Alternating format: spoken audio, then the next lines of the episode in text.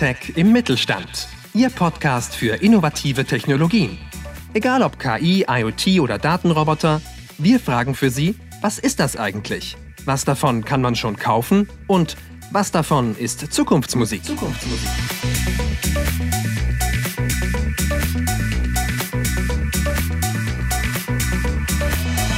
Wir begrüßen heute Karl-Heinz Baumgarten in unserem Podcast Hightech für den Mittelstand. Herr Baumgarten, herzlich willkommen. Herzlich willkommen. Vielen Dank, dass ich bei Ihnen sein darf. Danke. Herr Baumgarten ist Vertriebsberater und bringt Anbieter von Industrie 4.0 Lösungen mit potenziellen Anwendern zusammen. Das bedeutet, er ist ein Experte für das Thema Industrie 4.0 und kann uns das Thema so erklären, dass wir auch ohne einschlägige IT-Kenntnisse einen guten Einblick bekommen können. Wir sind Ute Juschkus und Julia Rettig vom RKW Kompetenzzentrum. Und wir freuen uns sehr, Herr Baumgarten, Ihnen heute Löcher in den Bauch fragen zu können. Starten wir doch auch direkt mit der ersten Frage, Herr Baumgarten. Was ist denn eigentlich Industrie 4.0? Ja, die vierte industrielle in, in Revolution oder eben auch Industrie 4.0 genannt, umfasst im Großen und Ganzen das Zeitalter der Digitalisierung. Und ähm, Revolutionen zeichnen sich ja durch einen Epochenbruch aus. Und äh, also in dem Fall einen technologischen Epochenbruch. Und das ist eben nicht der, nicht die erste, sondern die vierte. Um mal kurz zu sagen, wie die Entwicklung war. Also es fing im 19. Jahrhundert an mit der industriellen Revolution, wo die Vorteile genutzt wurden von der Erzeugung der Dampftechnik, also der Mechanisierung, ähm, wo die, die Loks angetrieben hat und ähm, Webstühle angetrieben hat. Damit hat sich die, die, die Produktivität des Menschen schon mal ver, vervielfacht. Und ähm, darauf folgte dann die industrielle Revolution, ähm, die im Wesentlichen die Elektrifizierung ist. Und ähm, damit kam das Licht in die Welt und damit wurde der Mensch unabhängig von seinem biologischen Rhythmus. Und ähm, und ähm, konnte eben auch seine Maschinen weiterbauen und ähm, hat auch seine Wirtschaftswissenschaften aktiviert. Und zum Beispiel hat das dazu geführt, dass in Chicago 1870 die, in einer äh, Schlachtfabrik das erste Fließband ähm, der Welt in Betrieb genommen worden ist. Und äh, später hat es ja Henry Ford dann weiterentwickelt in der Herstellung seines Automobils. Darauf folgte dann die dritte industrielle Revolution, etwa in den 60er Jahren des vergangenen Jahrhunderts, wo es um die Automatisierung mittels Computer und Mikrorechner ging. Ähm, ein großes Stichwort hier sind die sogenannten speicherprogrammierbaren Steuerungen. Also Produktion wurde automatisiert. Und mit Industrie 4.0 sprechen wir von der Vernetzung und Autonomisierung technischer Systeme. Und dazu gehören Informations- und Kommunikationstechnologien. Es ist, wenn man so will, die Fusion zwischen das, was wir bereits kennen als IT und das, was nur die Experten kennen als OT. Das ist die Vernetzung auf dem Shopfloor, also auf der Produktionsebene. Und das ist das Neue an Industrie 4.0. Und wie bekommt man diese Vernetzung hin? Können Sie das noch ein bisschen weiter ausführen? Ja, gerne. Also es geht darum, dass Menschen, Maschinen und Dinge physisch und virtuell miteinander vernetzt werden. Und das meinen wir auch, wenn wir vom Internet der Dinge sprechen, vom sogenannten IOC, Internet of Things. Also Anlagenteile werden zu cyberphysischen Systemen vernetzt. Und ähm, damit, da, und welche Vorteile bringt das? Also damit fallen Daten an und die, die, die Prozesskette ist sozusagen kontrollierbar von der Bestellung über die, über die Fertigung bis zur, bis zur Auslieferung, ähm, kann sie automatisiert werden. Und, ähm, und das revolutioniert die Wertschöpfungskette. Also dass diese Digitalisierung ist nicht auf die Produktion beschränkt, sondern geht auch in die Kommunikation mit Lieferanten ein ähm, und, ähm, und auch den Vertriebsweg. Also es bleibt kein Bereich davon unberührt. Der VDMA hatte zumal folgende Möglichkeiten mit der, im Zusammenhang mit Industrie 4.0 genannt. Also es geht um Datenverarbeitung in der Produktion. Wozu das gut ist, werden wir noch sehen. Es geht zu Maschine-zu-Maschine-Kommunikation. Es geht um unternehmensweite Vernetzung in der Produktion und damit der Möglichkeit, eben auch Daten abzufragen irgendwo auf dem Globus. Und, ähm, und, und das führt auch dazu, also die Automatisierung von, von Industriebetrieben führt eben auch dazu, dass Losgrößen zum Beispiel kleiner werden. Also jetzt sind wir beim, beim letzten Ausbaustand der Industrie 4.0, den aber so noch weniger erreicht haben. Es gibt Unternehmen, die sind da schon sehr, sehr weit, wie zum Beispiel Amazon hat vollautomatisierte Logistikverarbeitung. Aber da sind immer noch Menschen dabei. Und, ähm, aber in der letzten Stufe, in der Vollautomatisierung, bedeutet das, dass ein Produkt seiner Maschine sagt, was die mit ihr tun soll. Und, sein, sein, und, dem, und, dem, äh, und der Beschaffung auch sagt, welche Teile dazu angeliefert werden müssen. Das, das ist im Grunde genommen, was wir unter einer vollautomatisierten Produktion verstehen. Ja, aber so eine vernetzte Fabrik ist derzeit noch Zukunft. Und zurück zur Losgröße, da bedeutet das im, Extremfall, dass die Losgröße 1 ist. Eine ganz individuelle Fertigung. Ja? Und das bietet wiederum große Vorteile, denn in den, in den, Produktionshallen habe ich in der Regel ein ganzes Arsenal von Maschinen stehen. Und wenn ich eine Maschine jetzt in Panne habe und die Algorithmen entsprechend programmiert sind, dann kann die Maschine, dann kann das Produkt, was herzustellen ist, sich einen neuen Weg durch die Fabrikation selber suchen. Ja, also das eröffnet eine, eine bisher unvorstellbare Flexibilität. Das klingt für mich, als wenn nicht nur die Maschinen deutlich intelligenter sind, sondern eben auch die Produkte im Produktionsprozess sowas wie eine eigene Intelligenz quasi haben, wenn sie sich den Weg durch die Produktionshalle suchen können. Ja, also dahinter stehen natürlich Algorithmen. Und, ähm, und, die, und hier muss man jetzt auch von, äh, von der künstlichen Intelligenz sprechen. Und damit sind also da gibt es unterschiedliche Auffassungen, was künstliche Intelligenz ist. Im allgemeinen Sprachgebrauch verstehen wir darunter ausgefeilte Algorithmen. Und ähm, ähm, Forscher und Institute verstehen darunter selbstlernende Maschinen, Computer. Ja, aber lassen Sie uns den Begriff im ersten Sinne hier benutzen, denn das ist, wie gesagt, der allgemeinere. Es geht um Algorithmen. Und ähm, wenn die für diesen Fall vorgesehen sind, also wenn das mal programmiert worden ist, dann, dann ist es auch verfügbar. Damit wird wieder deutlich, wir sprechen bei der Industrie 4.0 von Hardware und Software. Also die Software wird immer wichtiger, damit die Hardware, damit die Produkte hergestellt werden können. Das, das ist eben der Zusammenhang zwischen IT und OT. Ich hätte da noch eine Rückfrage. Wenn ich jetzt meine ganze Produktion digitalisiere und die ist so schlau, wie Sie das beschrieben haben. Ich sage jetzt mal Industrie 4.0 schlau. Beschränkt sich das nur auf meine eigene Produktion oder verändert das auch die Interaktion zum Beispiel zwischen Lieferanten und äh, Käufern von Maschinen zum Beispiel im B2B-Bereich? Ja, auf jeden Fall. Und das, ähm, also die, das haben wir ja vorhin schon mal kurz angeschnitten. Ähm, das ist die, die Digitalisierung der Wertschöpfungskette. Und da bleibt kein Bereich von ausgenommen. Auch nicht die Kommunikation mit Lieferanten. Ähm, oder eben, was, vorhin, was ich vorhin schon mal erwähnt habe, ähm, der Vertriebsweg. Ja, ich mache ein, ein Beispiel. Also es gibt, Stu wir unterscheiden in Stufen. Ja, in der ersten Stufe geht es eigentlich nur mal darum, Daten zu sammeln, um, ähm, um damit die Produktion zu automatisieren. Und das soll zu mehr, das wird zu mehr Effizienz Flexibilität und Produktivität führen im Unternehmen. Das ist die Stufe 1.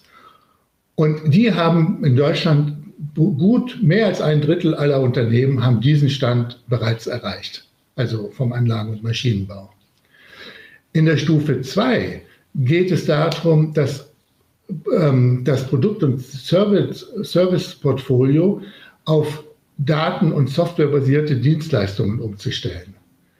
Und ähm, da ist jetzt das Beispiel mit dem äh, Maschinenbauer aus der, aus der Druckluft, der, ähm, der nee, Entschuldigung, ähm,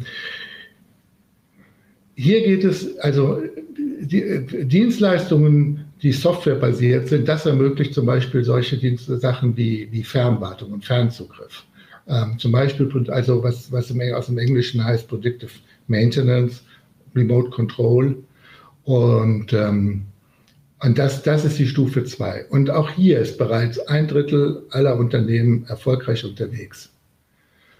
Und ähm, auf der Stufe 3, da werden Geschäftsmodelle ganz neu gedacht. Und das geht dann in Richtung Pay-per-Use. Und da ist zum Beispiel, also habe ich mir überlegt, ein Beispiel für Sie, ähm, der, ein, ein, ein Drucklufthersteller geht nicht mehr hin und verkauft die, die Kompressoren, sondern berechnet die Druckluft nach Verbrauch. Und jetzt der Vertrieb und auf seiner Seite kann ein Interessierter online seinen Bedarf einbringen und, ähm, und dann bekommt er ein, ein, ein Angebot gemacht, ähm, sozusagen als Grundlage für den, für den Einkauf. Ja, da ist sogar der Vertrieb digitalisiert. Ja.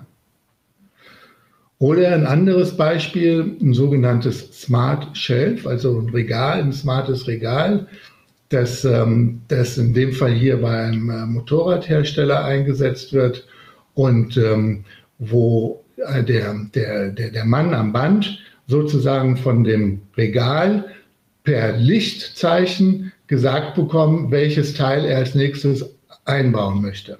Ja?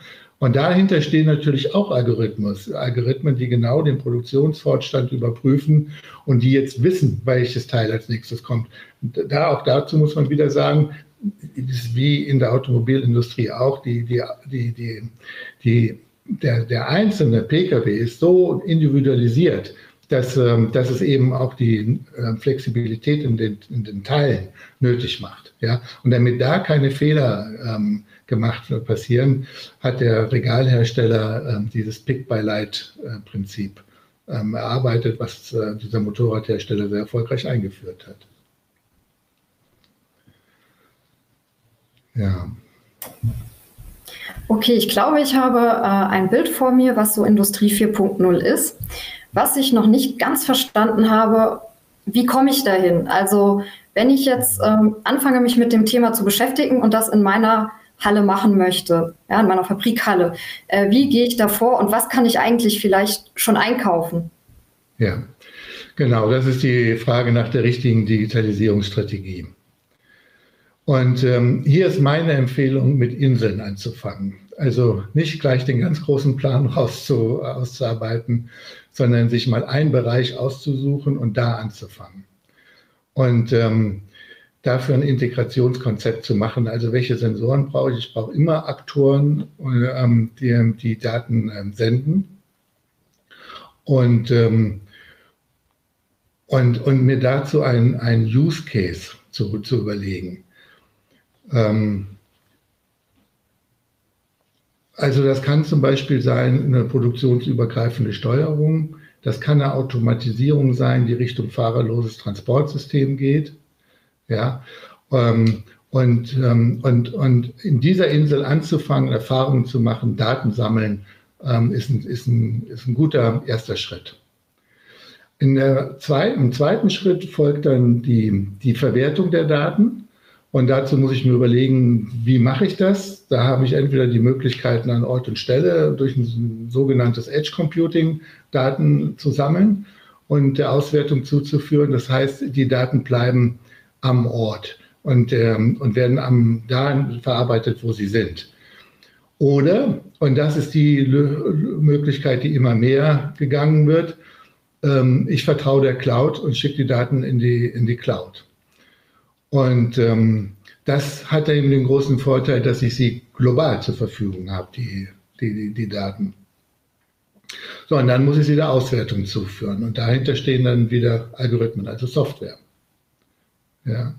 Und wenn ich die Daten zur Verfügung habe, dann kann ich zum Beispiel solche Lösungsangebote wie vorausschauende Wartung machen. Ja. Dann kann ich vorhersagen, ähm, wann ein Teil voraussichtlich ausfallen wird. Ja, und ich kann das erkennen an, an Mustern, die ich mal programmiert habe, die ich entdeckt habe durch den Datenanfall. Und, ähm, und, und das führt eben zu weniger Ausfallzeiten und erhöht die Produktivität in der Anlage. Oder ich kann so etwas anbieten wie Fernkontrolle zu, zur Überwachung eines Status einer Anlage. Ähm, und unter Umständen kann ich sie dann sogar warten. Und da sind dann hilfreich zum Beispiel, ähm, was, was, was, was Fachleute nennen Virtual Reality und Augmented Reality. Das sind ähm, Brillen, die, die sozusagen die, die, die, die, die Anlagenumstände vor Ort virtuell in das Gesichtsfeld einspielen, so dass ich tatsächlich das Gefühl habe, ich stehe vor der Anlage. Ja? Und wenn ich jetzt vor der, äh, ein, ein, ein, ein, jemanden vor Ort habe, kann ich dem genau sagen, welche Tätigkeiten auszuführen sind, um zum Beispiel eine Maschine ähm, zu warten oder sogar zu reparieren. Ich habe gerade den Impuls, nochmal für mich zusammenzufassen, was ich verstanden habe. Also wenn ich mich als KMU dem Thema Industrie 4.0 nähere, dann müsste ich mir erstmal überlegen, welche Daten kann ich denn in meinem Produktionsprozess überhaupt abgreifen? Und vielleicht auch, welche Daten könnten mir wichtig sein, äh, um zum Beispiel drauf zu schauen, wie effizient läuft meine Produktion vom Energieverbrauch, vom Ressourcenverbrauch, vom Qualitätsmanagement. Das wäre dann so ein Use Case, dass ich sage, ich greife die und die Daten ab, um dann mal zu gucken, wie entwickeln sich zum Beispiel bestimmte Verbräuche oder wie korreliert der Einsatz von Schmiermittel an der Maschine mit der Qualität des Produkts. Das ja. ist das Erste. Mhm. Das Zweite, was ich verstanden habe, das finde ich auch ganz spannend. Industrie 4.0 ist nicht nur ein Thema, sondern in die Industrie 4.0, da spielt ganz viel herein. Da spielt einmal die Verarbeitung von großen Datenmengen rein. Da spielt aber auch das ganze Thema KI rein, weil man eben diese vielen Daten auch mit sehr komplizierten, ausgeklügelten Algorithmen verarbeiten muss. Aber das spielt dann eben auch in der Verwertung und in der Übersetzung in bestimmte Serviceangebote, sowas wie VR und AR rein, so dass wir mit unserem Podcast zwar diese Dinge alle einzeln behandeln können, aber der Hörer immer wieder hören wird, dass das irgendwie alles so zusammengehört. Ist das richtig? Ja, das ist tatsächlich. Wir versuchen jetzt gerade so einen Überblick zu machen, mhm. ähm, was dazugehört. Ja, und da würde ich gerne auch noch ein Stichwort dazugeben. Das ist Datensicherheit. Ja, also wo es um Datenkommunikation geht, ist Datensicherheit natürlich immer präsent. In der IT geht es bei Datensicherheit vor allem um Vertraulichkeit. In der OT, also auf der operativen Technologieseite, auf der Maschinenseite, da ist Verfügbarkeit der Daten und Integrität der Daten oberstes Prinzip. Ja? Ähm, und, ähm, und damit, damit diese Daten überhaupt ausgetauscht werden können, damit Datenkommunikation überhaupt stattfinden kann, brauche ich ähm, Schnittstellen. Und ähm, eine dieser Schnittstellen für die, für die, ähm, also äh, für die Produktion ist zum Beispiel der Standard OPCOA.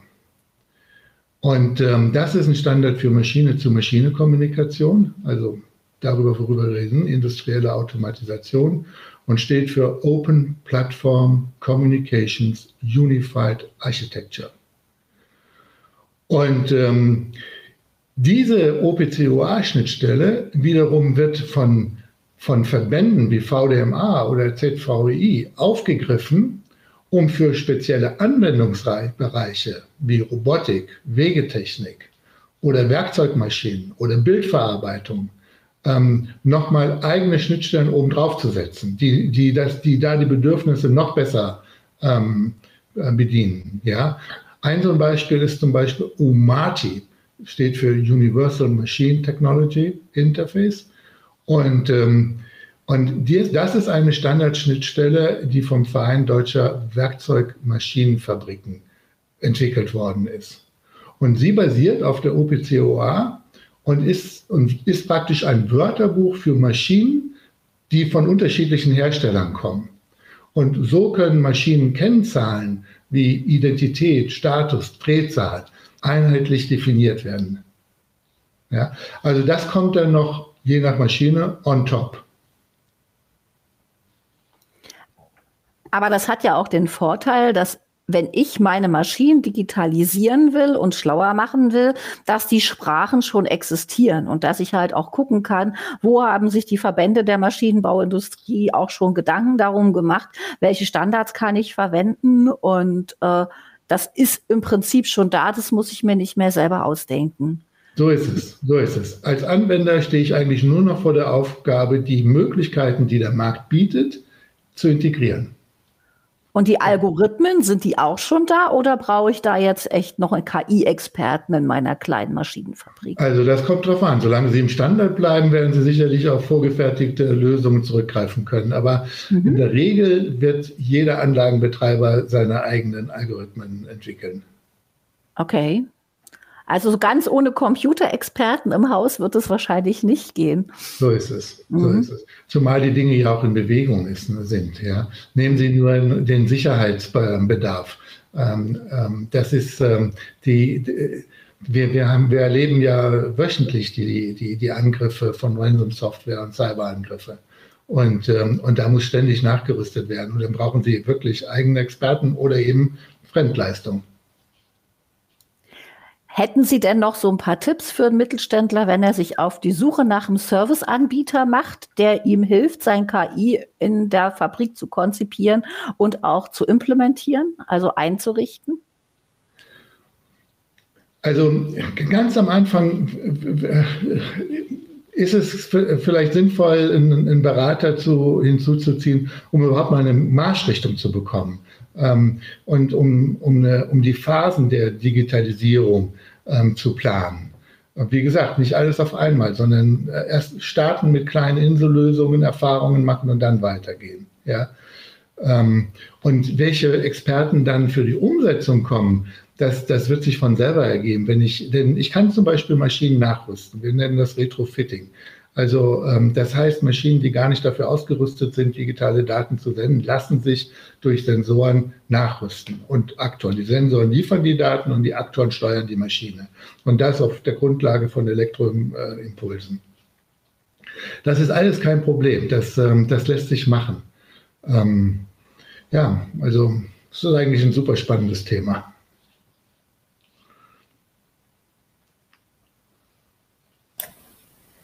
Aber wenn ich das jetzt richtig verstanden habe, könnte ich nachträglich meine Fabrikhalle aufrüsten und eigentlich auch direkt loslegen mit ja. 4.0, wenn ich möchte. Genau. Und das ist dann das Stichwort Brownfield-Digitalisierung.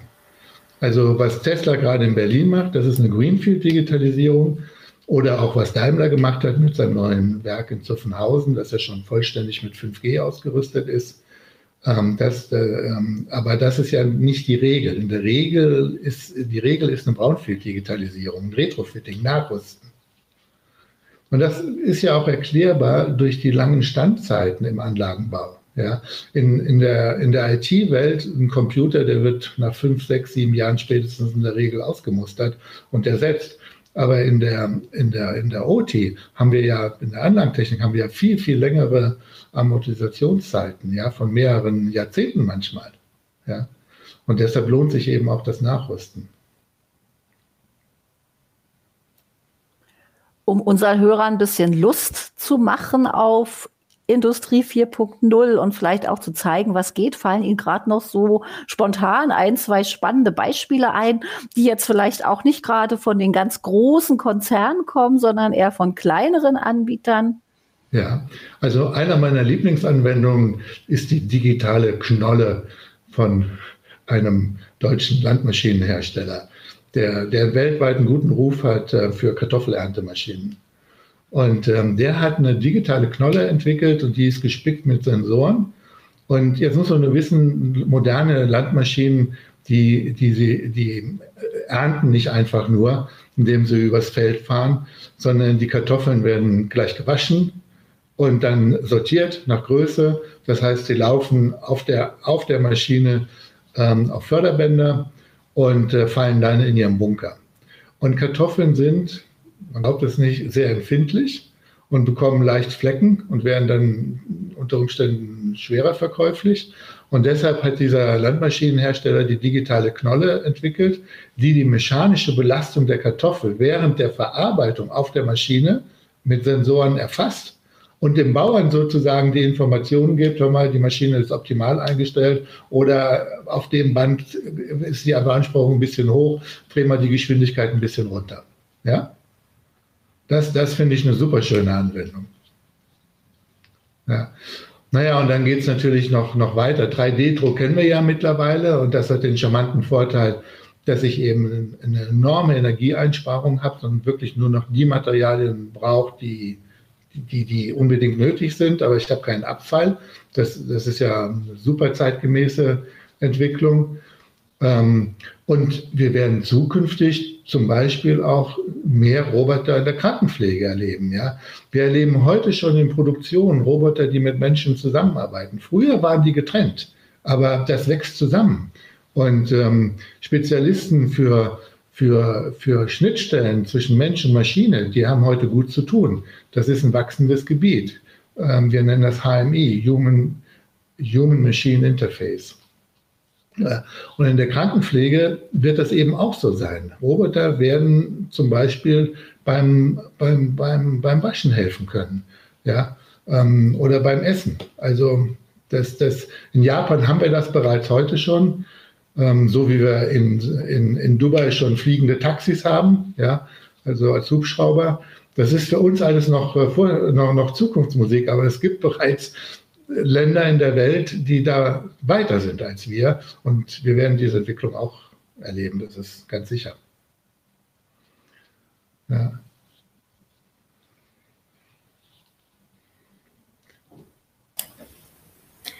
Das heißt, ähm, wenn in anderen Ländern die Entwicklung schon so weit fortgeschritten ist, ist das vielleicht jetzt auch ein Zeichen, dass ich mich als äh, Mittelständler damit jetzt auch auseinandersetzen sollte, um den Anschluss nicht zu verlieren.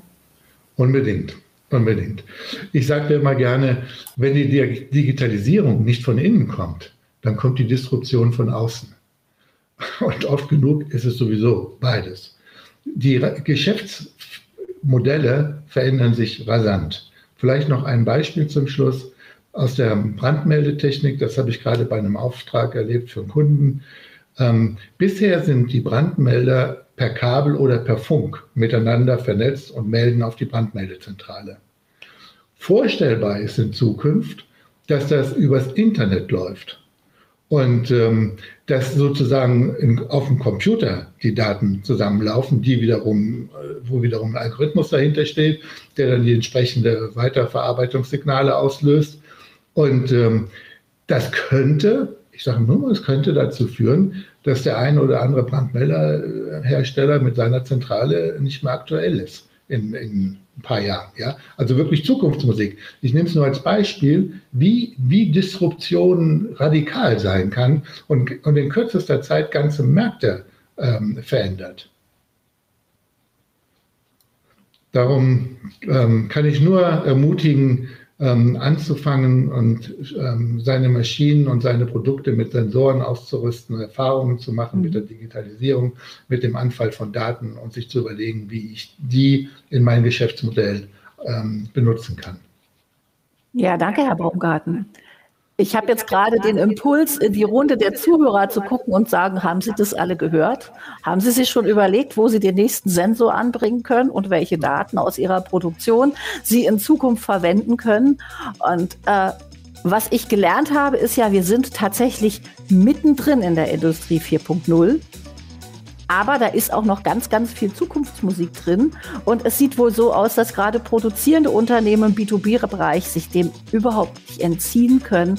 Der Fall, dass jemand sagt, ich brauche das alles nicht, ist extrem unwahrscheinlich.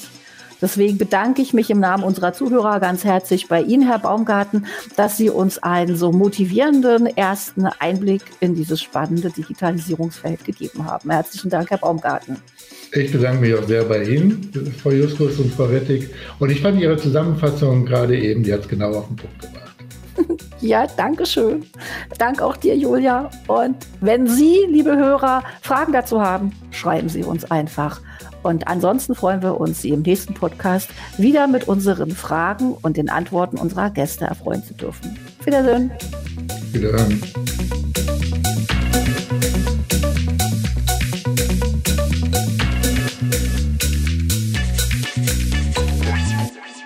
Sie haben Fragen, Anregungen oder Kritik? Dann schreiben Sie uns an podcast.rkw.de. Mehr von uns finden Sie auch auf unserer Website rkw-kompetenzzentrum.de und natürlich auf der Podcast-Plattform Ihres Vertrauens.